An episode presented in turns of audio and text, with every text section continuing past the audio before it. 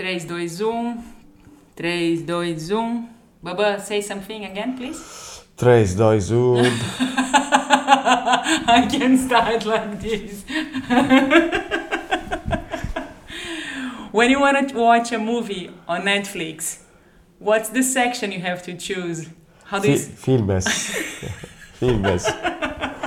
So, laughing like this, I have the pleasure to start a unique, epic episode here on Maria Sonora podcast. I'm sorry for the Brazilian listeners or the Italian listeners or who else doesn't speak English, but this podcast is going to be recorded in English. So if you want to listen to it in Portuguese or any other unique language, choose uh, automatic subtitle option or translated on YouTube. And don't forget to subscribe wherever you get your podcast. Diego Volpe, welcome to Maria Sonora podcast. It was a pleasure. It is a pleasure to have you on board. Good evening, everybody. It's not necessarily good evening. It can Well, it can be during the day, but we don't know in reality. So, good day. Have a good day, all. So Diego Volpe is a world-renowned sailor, Italian sailor, who was born uh, in Como. How did you start sailing? Tell us a bit about your past. Uh, my father was a sailor. My uncle was a sailor. I'm talking about professional sailors. So practically, I am uh, coming from a sailor family.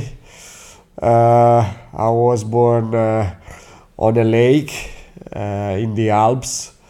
It's a pretty big lake, so we used to race little boat on the lake and also in the good season uh, during the vacation in the summer i used to go visiting my uncle and uh, when my father was off duty many time uh, we had uh, some uh, sailing uh, around the mediterranean so that's from where the passion the passion is coming from And then you had a pretty fun uh, military career, right? Yes, also I was in the in the sailing team of the navy, the Italian navy.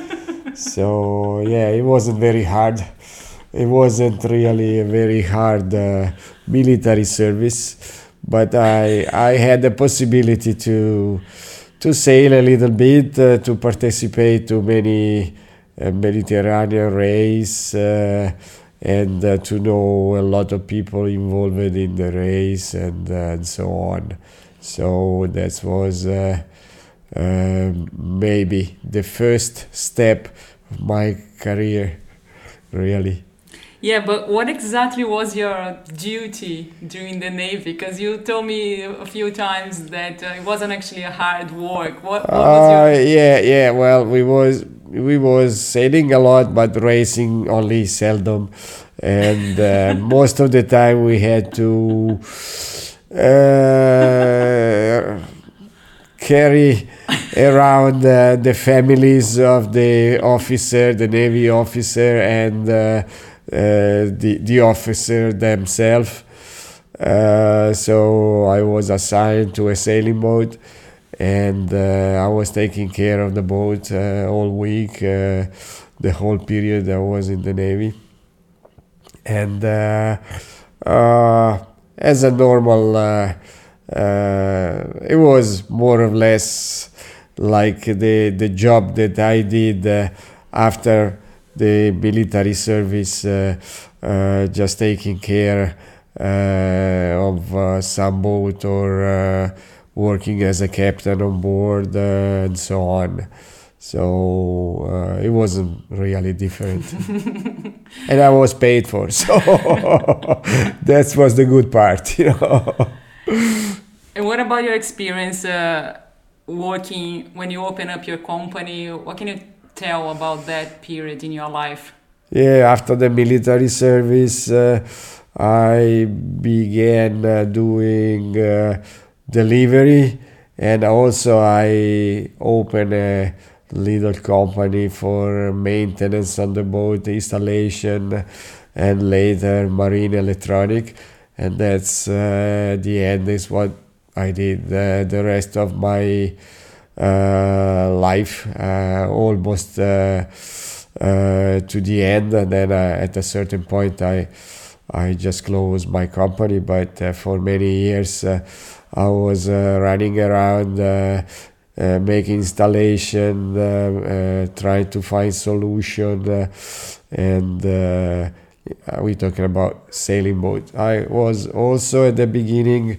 I was working for an Italian company who used to make service on the electronics of the uh, big ships and uh, uh, the fishing boat, uh, and that was just uh, you know kind of going going on board and uh, check the equipment. Uh, and that was another experience for a few years. That was just before to open my company.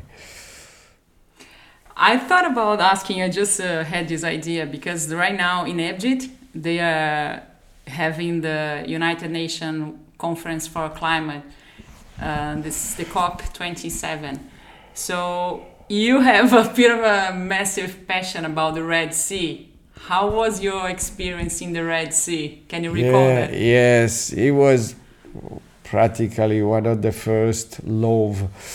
I, I, had the opportunity after the military service to spend a uh, few months, a uh, few time uh, in the Red Sea uh, with uh, a company uh, that uh, was uh, shooting Uh, some movies uh, in order to make a documentary and and something else. So I, I was also very interested in uh, scuba diving, diving, snorkeling, and the Red Sea was, it is uh, still now a dream for most of the scuba divers.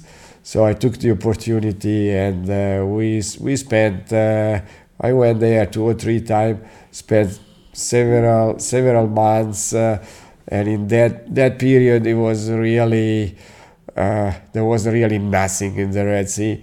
Uh, you you had to provide your own equipment and food, and there was no supply for many miles, uh, and uh, it wasn't very easy, but it was uh, very interesting. It was a very good experience. And then uh, making a, a, a bit of a loop, jumping ahead, when you went on your first uh, uh, Giro del Mondo, your yeah. first half uh, circumnavigation. Yeah, after after uh, some year dreaming to, to having a boat and uh, and uh, for uh, much longer navigation and uh, especially there was the dream to go to the Pacific. I was able to to buy a, a small boat and with my family. I left from Italy uh, in in the, the better condition I could. the boat wasn't very big, it was a 34 feet boat. At that time, the average size of the sailing boat around the world was much smaller than nowadays.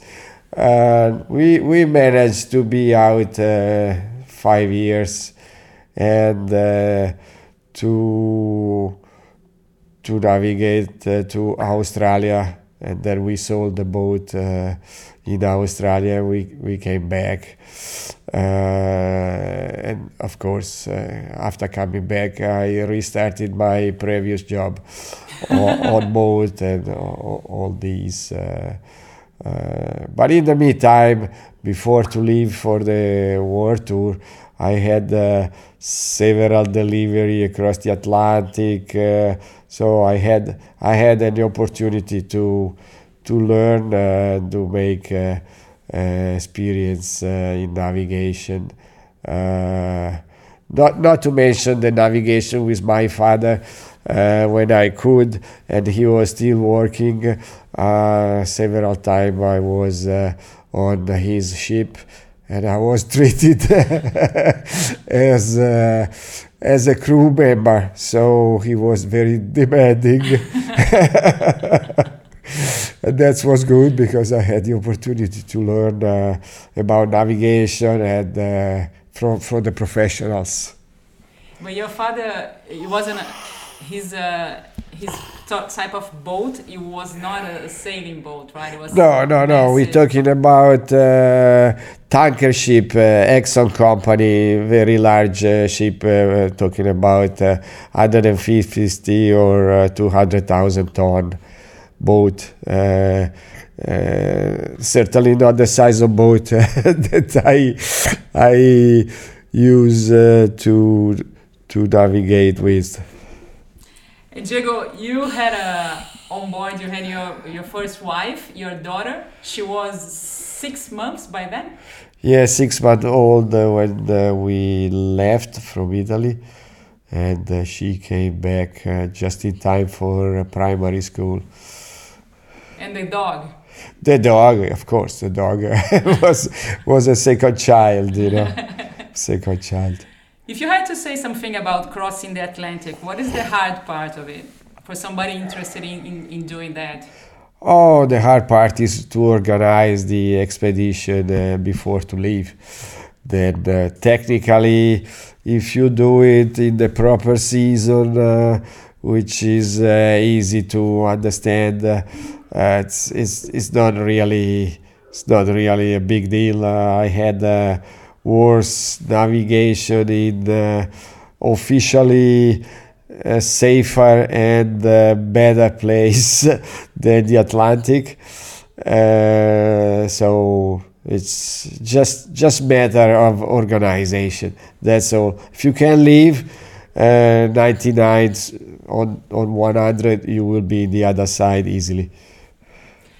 Where, like, for example, you, you said you had worse navigation somewhere else, calmer. Where? Oh, in, in the Mediterranean during the winter, you you you can find ugly weather. I I've been in the North Sea and uh, and uh, in the I mean uh, there are there are many places. Uh, uh, maybe not as wide as the Atlantic or the Pacific, where the weather can be worse and uh, maybe you don't expect, you know. But uh, even the lake can be very bad sometimes, you know.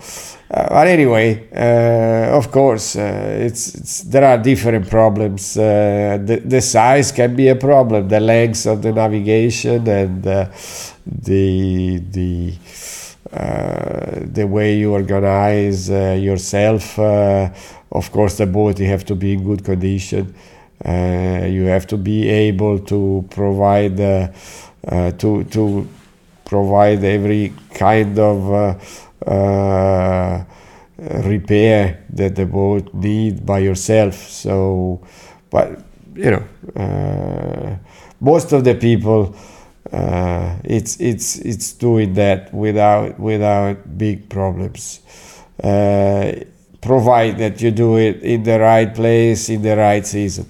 When you did the first long trip, there was no such a thing as uh, GPS or these Yeah. uh, AIS we have been using recently. How was the navigation in those years? Yeah, more, it was a bit more tricky, uh, less relaxing, and uh, funny sometimes. in, in the med, uh, uh, we we used to know more or less where we was, but ma- many time uh, we had to land on a very uh, um, even coast, and we we didn't know exactly where we was because we was taking many time for for many days uh, offshore against the wind and uh, uh, dead reckoning navigation wasn't that precise so i don't shy to say that uh, sometimes uh, we landed in some place and we went to buy a postcard because we did shy to ask where we were, you know. That's in Italy, you mean? No, no, in Spain. That was in Spain, and uh, well, Italy. we know Italy pretty better. Uh, that time in the eighties, uh, Spain uh, was uh, something new for me and for my crew friend. So sometime, yes, uh, we went uh, into some uh, unknown port, and uh, we asked, "Where are we?" but but of course then with the GPS and all the other stuff uh, and better skill, uh, the situation had improved a lot. Were you using the sextant a lot in the Pacific yes, yes. Well, in the Atlantic in particular. First time I went to the Pacific, uh, I was lucky enough to have already a GPS. Ah, But but uh, in the Atlantic, many time uh, it was the only matter to to to have a, a position. So that the training I did with my father was good, was helpful. in your first long trip, uh, what was it? What was the, the, the hardest part? Sailing with your wife, with your daughter, or with your dog? No, none of them. Uh, I, I I don't remember there was a hard part uh, really. Um, at the beginning, it wasn't so easy because we left uh, during the winter. Uh, it's always a money problem.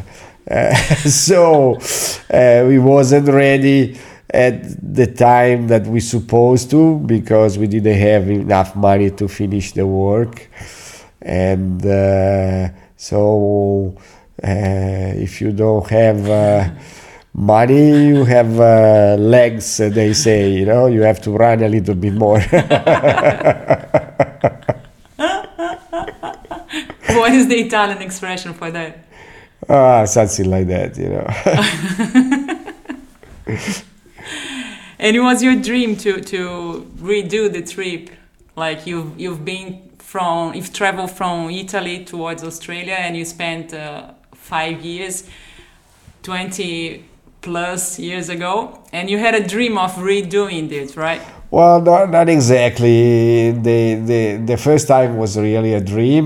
Uh, of course, uh, it's always nice uh, to do any kind of navigation. The second time, uh, the reason I left uh, was a bit different. Uh, uh, the work wasn't doing uh, as good as in the previous year. So we're talking about uh, uh, 2013, 2014.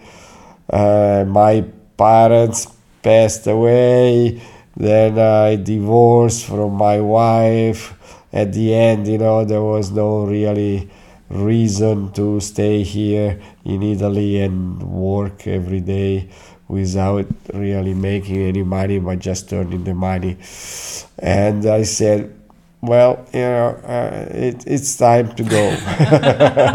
it's time to go. So I left. Uh, I didn't have uh, really a clear idea of what uh, will be were going to be my plans, and uh, at the end, you know. Uh, I went to the Pacific another time. I I been uh, in uh, some place where I never been before. Uh, I met uh, a lot of people along the way, and uh, I got a wife as well during during the during the way. So okay, uh, let's say it was a reset trip. with a pandemic in between, right? Yes, at the end, at the end there was a pandemic as well, another experience uh, nobody was expecting, and uh, we was lucky enough anyway. We was in the right place at the right time, and uh, so we we was in a beautiful prison in, in Tasmania. Tasmania, yeah.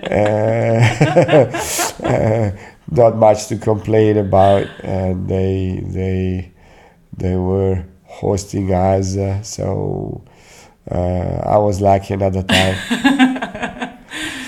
One uh, thing a lot of people have asked me uh, is related to to being a crew, like because uh, we met through Find a Crew. If every, anybody is listening out there and doesn't know yet, but myself and Diego, we met through a site. Uh, uh, it's the biggest uh, navigation networking. It's called findacrew.net. Basically, you set up a profile and you if you're searching for a boat and whoever owns a boat is looking for a crew so it's an uh, i think it's a made by a tasmanian guy so it's basically if you want to go around uh, sailing or all types of uh, boats not only sailing boats really really cool website it's super worth checking checking it out so people have asked me, uh, what are the qualities of somebody of a crew? How do you choose a crew? Watch out for what you're gonna say. Be, don't be sarcastic. But basically, because normally people say, oh, do I have to know a lot about sailing if I wanna have a, a profile, if I wanna be chosen? What do you think is the most important qualification of a crew? I will, I will answer as a, as, as a sailor. The most important thing is the picture. So you, you just check on the only girl and then you check the picture. When you find one that you like that's the one you know that's it you know. Everything else is bullshit. No it's not true. You told me you told me you, th- you found you thought i was very motivated and uh, that's like... what i told you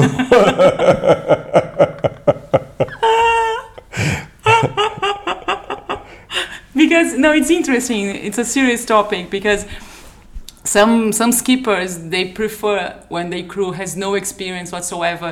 So it's easier to teach rather than when you have somebody on board who has its own way of doing stuff and would not take uh, orders would not accept another way of doing it. What do you think is worse? I, I was joking of course you know the the, the website it's it's made uh, also for professional workers. So of course, you know there are a lot of people with all the qualification to do it, and uh, uh, it's it's well done, and uh, uh it's not the only site, but there are many of them. But anyway, they all pretty well done. You can upload all your documentation and uh, your experience uh, in a way that it can be, let's say, checked or so you you cannot really invent anything.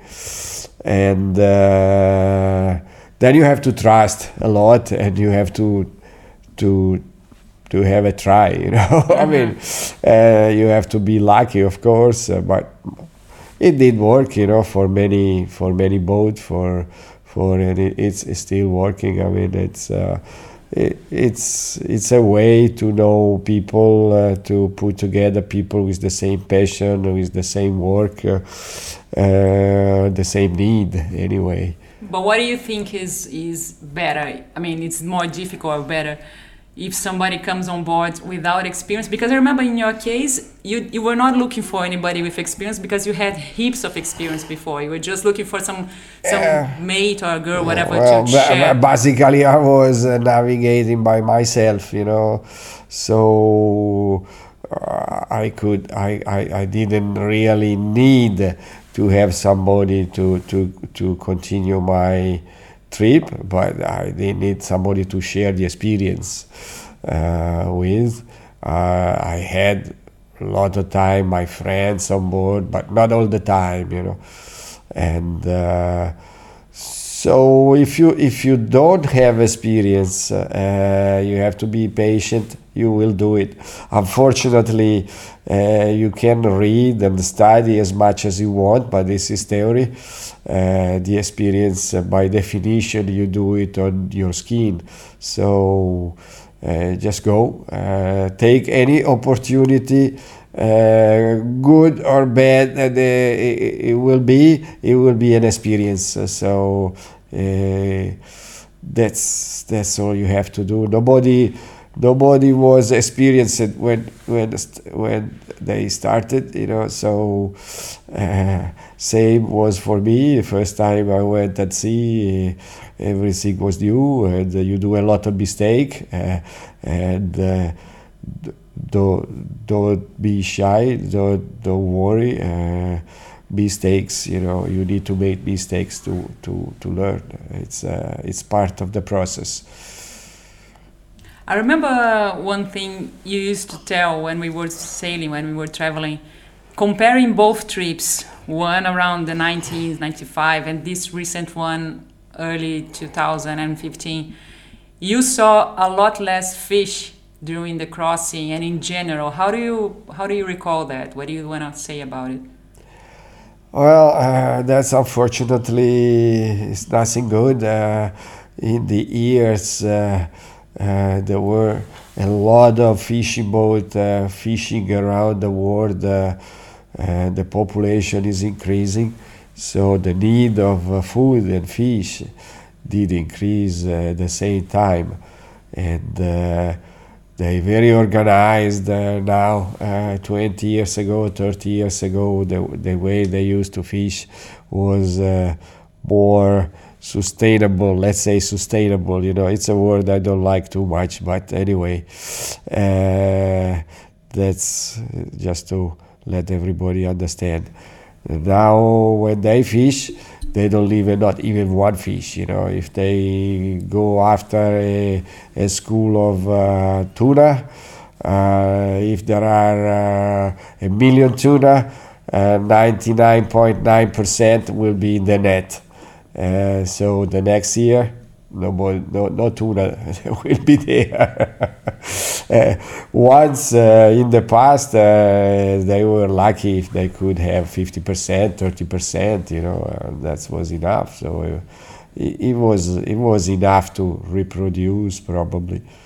Um, uh, yes, much less fish. Uh, also, the reef coral uh, was much more alive all over the world, and now we are in a in a situation. I hope it's just a, a period. You know, there were several periods probably in the past where the the temperature of the water was rising and uh, and falling. Uh, so, uh, but uh, it's impossible not to to uh, to to to see that that uh, the coral is not anymore what it used to be 20 years ago. You know that's that's a big difference. You know most most of the play where I was in the Pacific, the the reef was all all alive. You know it was like a, a a, a, garden full of flowers. Now uh, it's it's like to be in winter. it's all gray most of the place. You know, it's it's very unusual to find a, a, a piece of reef still uh, alive. Just in a few islands, uh, we had. Uh, it was like enough to see what I used to to to to uh, what I remember it was uh, 20 years before. So that's that's a difference, you know, less fish and uh, uh, in some place it's more clean, in some other place it's more dirty. Uh, in the Pacific, uh, unfortunately, it's more dirty. Uh, especially in the Pacific, you can see the difference. Uh, more plastic around. that's that's a shame. I hope they they can do something. I hope the people will uh, uh, have uh, will understand that really we have to get rid of the plastic as much as we can because it's it's it's really bad, you know, for the fish. But not only for the fish, even for us, it's it's it's really bad to go on a beach and see the beach full of uh, plastic bottle or pieces of plastic and, and so on. So, a lot of people ask you what were the highlights of the trip. Talking about the second one, the one that we went through. Um, what can you tell about the, the, the most special moments or places or like because it's hard to say which place you liked best but what can you tell about the highlights? Yeah, mo- most all the, the places were beautiful but uh, the more remote is the place the better. Uh, Vanuatu the or the the far island far out island of Fiji and the remote island in the, Paci- in the Pacific uh, they still close to what they were uh, 100 years ago you know. I don't know for how long but uh, these these were the the best place and best experience uh, uh, some other place is becoming really very uh, crowded and full of tourists like the caribbean and in the Caribbean there are few places left. In the Pacific, most of the places are still in good condition, and some someone is still in perfect condition. Uh, well, I was lucky enough. I don't know about my my daughter or the future generation. You know, if we don't try to preserve what we have uh, will be very sad to not to have the opportunity to, to see it as as it was you know. You are also a pilot. Which one do you like best uh, flying or sailing? Ah uh, two different things. Close in some uh, in somehow but uh, flying is uh, something very short and uh, most of the time uh, you cannot involve uh, your friends or all your friends or your family. And everything is happening very fast. Sailing especially with a sailing boat it's everything is much quieter. You have more time to relax and to think about. It's a, a different uh, uh, approach, uh, and uh, well, uh, I hope I will continue to have the the opportunity to to do both because we met more like we met sailors along the way who had been uh, pilots, like they retired for flying companies, whatever. It was not a very rare thing to to have a person yeah, doing both. There should be some sort of a similarity yeah, as well. Yeah. Well, you need, I, I think is something common between people that uh, want to do the things but by by themselves. You know, they they are looking for uh, to be off grid and uh, uh, I don't know uh, uh self sufficient. Uh, they like to be self sufficient. Uh, they they can live without much stuff or a lot of facilities. they can adapt themselves they can uh, fix their problem. Uh, so, uh, yeah, in most places at sea and the air, you are on your own. So there are no bars and gas station. so uh, you have to take care of yourself. And uh, speaking about uh, technologies on board, a lot of people have asked me if I had uh, faced or been through storms or scary moments or so on. What about you? Looking back at your experience. Uh, yeah, the more experience experience you have, the less bad weather you will face. You know, because the the job of the sailor is to avoid it's not to survive bad, bad, bad weather. It's to avoid bad weather. Uh, so stay far from uh, from trouble. Uh, now uh, it's it's much easier because uh, the weather forecast it's ready available almost everywhere.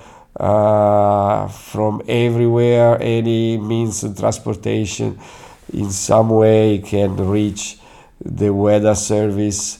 So the weather service, especially the for the next three or four days, it's almost uh, uh, it's almost perfect. Uh, behind the week, of course, it's still a little bit uh, questionable, but uh, so really, if you if you get in trouble, it's because you want or you don't have enough experience to. But there is there is a, a good possibility to stay out of trouble. Uh, this this is much much better than what it was even 20 years ago. Uh, I I remember we we we got involved in some bad bad weather uh, just because we didn't know. Uh, uh, we didn't have uh, the possibility to check uh, in log navigation, so we had to survive, uh, which is never a good thing, you know, because there is always something that can go wrong.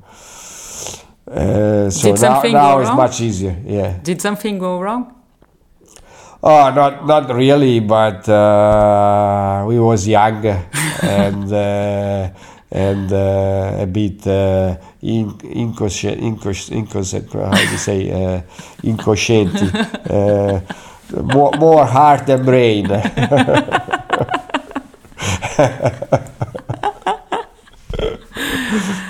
And stories about shark and whale, what do you recall? Oh yeah, well, you, you they, they, there is a good thing. There there are much more whale now rather than 20 years ago. 20 years ago was really uh, uh, something uh, particular to to see a whale. Now you can see them pretty pretty often in many places, especially in the Pacific. Uh, so the population is increasing. That's a good thing. They're going back like they were probably. Uh, yeah, we have several encounter, even close, and uh, well, uh, it's uh, something particular, and uh, yeah. We was lucky. I mean, it's not something that everybody can can do to go close uh, to a wild uh, whale, not in captivity, or to see often uh, dolphins and uh, other big uh, mammals, you know, at sea. And talking about your two boats, uh, Alapa, the one the 34, and Metrotroy, the 41, what can you tell about them? Uh, they were both functional. The one was smaller and uh, simpler, uh, but it was more or less uh, same. You know, we had the solar panels and the wind generator, uh, a radio to communicate. Uh, of course, recently we, we could add a lot of fancy toys but really not not uh, uh, strictly needed. uh, it's more more because uh, uh, I did like to to have them and to use them rather than really needed for for navigation. Yes, of course, GPS did did change. It was a big step for for everybody in navigation much safer and uh, uh, very useful. And uh, yeah uh, less work to do.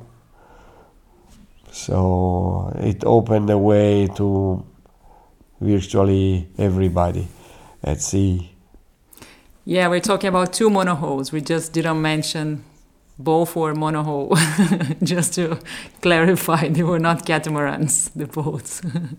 No, no, I, I, I don't, I, I don't know that much. Uh, my experience was all on monohulls, Uh, of course, I've been on a catamaran many times, but uh, uh, they very comfortable. But I still still don't like them uh, much. You know, I mean, I like the fast one, the racing one, but the other one are just a big big platform. It's just a way to make uh, something more similar to a house at sea, and uh, most of them they are bad looking. If you go into a bay, beautiful bay, and you see big piece of plastic, a tanker there, well, you don't like it much. Uh, anyway, maybe it's a very personal uh, thing, you know. And just to conclude our chat, what do you miss most about most about sailing when you are not at sea? What do you miss ah, about the it? style of life, you know, the style of life. You have to deal only with the weather and the, the sea, and rather than uh, run uh, after a paper job and uh, fake uh, need on land. Uh, Sometimes you have to do it, uh, but uh, yeah, the lifetime was much better.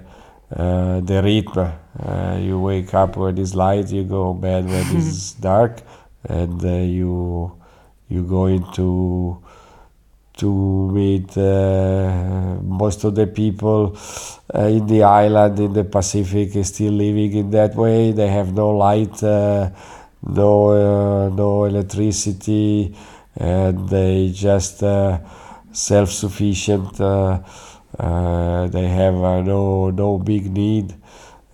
They friendly and simple life. You know what is supposed to be like this. Uh, they they they good to fish. They go to sail. They go to hunt. More simple life. Yes, I like. And what's the advice you would give to anybody out there listening to us and thinking, should I create a profile on Find a Crew or should I look for a boat and start learning? What would you Ah, say? both, you know, do all you can do. Uh, I mean, if you have the passion, if you have dreams, uh, if you like to to go around the world, uh, definitely uh, sailing boat. It's uh, it's a good matter of transportation, uh, much better than an airplane. It takes uh, more time, but uh, uh, it's it's more human and uh, uh, no jet lag, and uh, of course uh, you have time to to think and to dream to the place where you're going to. So if you go to a place, it's because you really want to go there. It's not for mistake, you know. You you have to choose before. Uh, so you have to think about. You don't go and just uh, buy a ticket for a warm place in a travel agency. Thank you so much for participating and uh, all the all the uh, teaching, all the the inspiration. Thank you so much for everything. Thank you all. Thank you, Marina. Yeah. So if anybody wants to find out. Uh, this chat, I mean, understand this chat in Portuguese or any other language, just hit the subtitles and uh, translate it that directly from YouTube. Don't forget to subscribe, uh, share, hit like, and all those digital stuff that help us reaching more people. Thank you. Bye bye.